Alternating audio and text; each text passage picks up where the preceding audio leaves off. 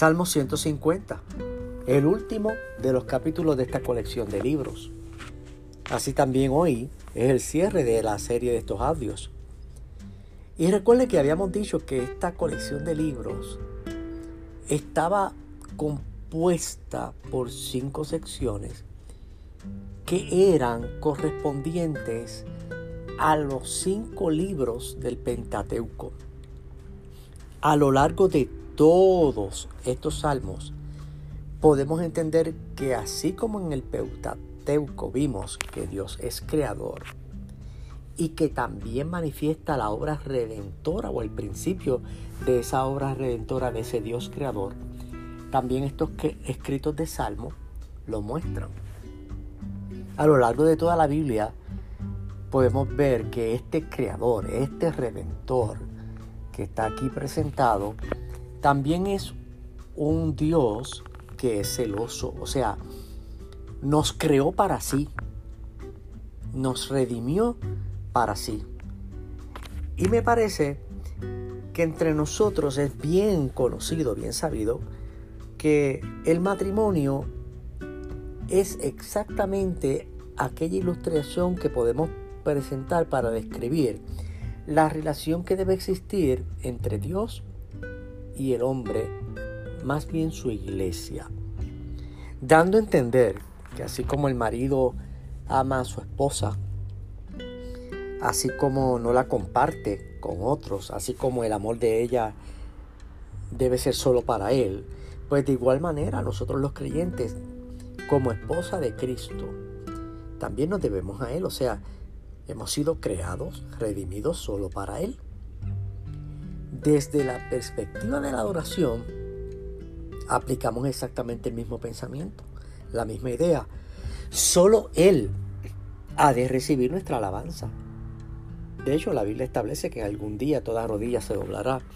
Pero en la relación de Dios y la iglesia también hay una correspondencia única.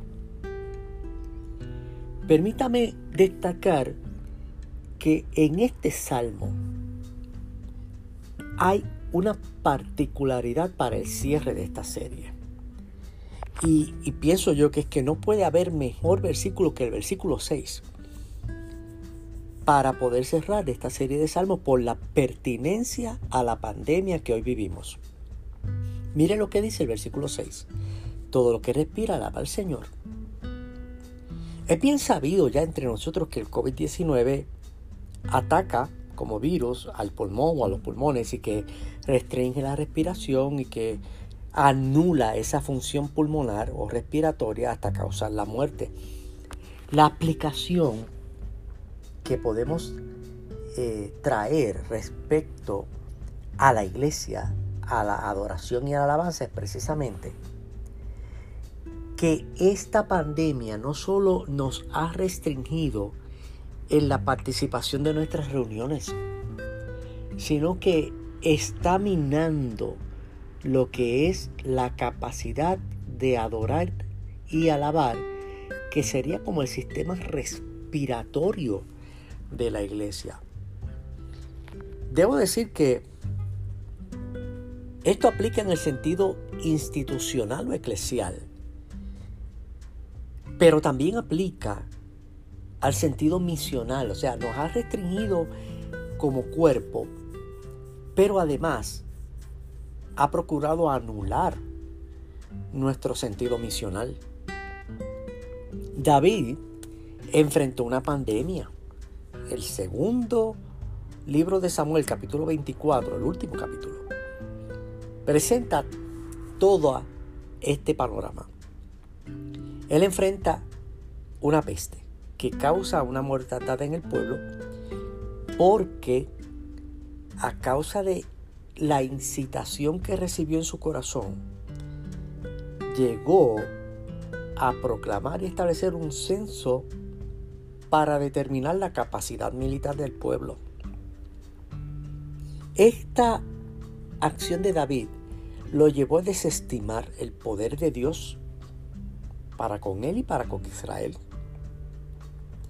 Entonces, a causa de esa incitación, Dios envía un profeta y le da a escoger tres tipos de castigo o de juicio por el haber pecado. De hecho, el capitán de guerra, Joás, antes de que él decidiera realizar el censo, le dijo, pero ¿por qué vas a hacer algo como eso? Según el relato bíblico, no prevaleció la recomendación de, de sino que David se empeñó en efectuar aquel censo. Entonces, con aquella acción, que obviamente comunicó su falta de confianza en Dios ante el pueblo, aún a pesar de haberse arrepentido, había necesidad de aplicar un juicio.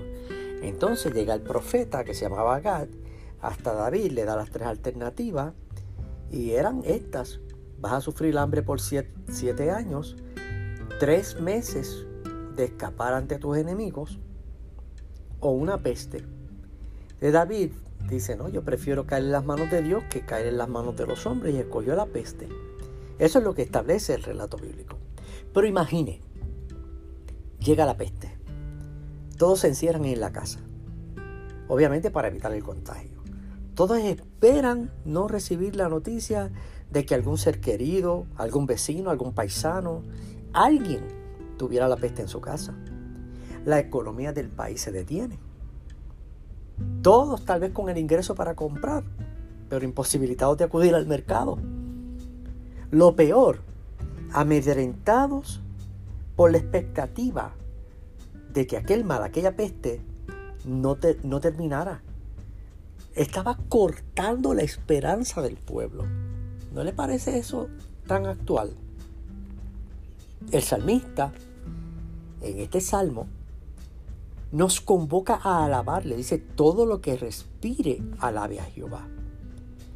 O sea, aquellos que han perdido el aliento y la esperanza a causa de este virus que está atacando al espíritu de adoración de la iglesia. Tal vez aquellos quienes han creído pero se encuentran restringidos. David dice, alabadle.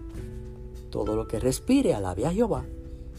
Como dije, no, no puede haber mejor cierre para estos audios que la exhortación a alabar a Dios, que todo lo que respire alabe a Jehová, que ninguna peste, pandemia o eventualidad mine nuestra adoración al Todopoderoso Dios. Él nos ha redimido para sí.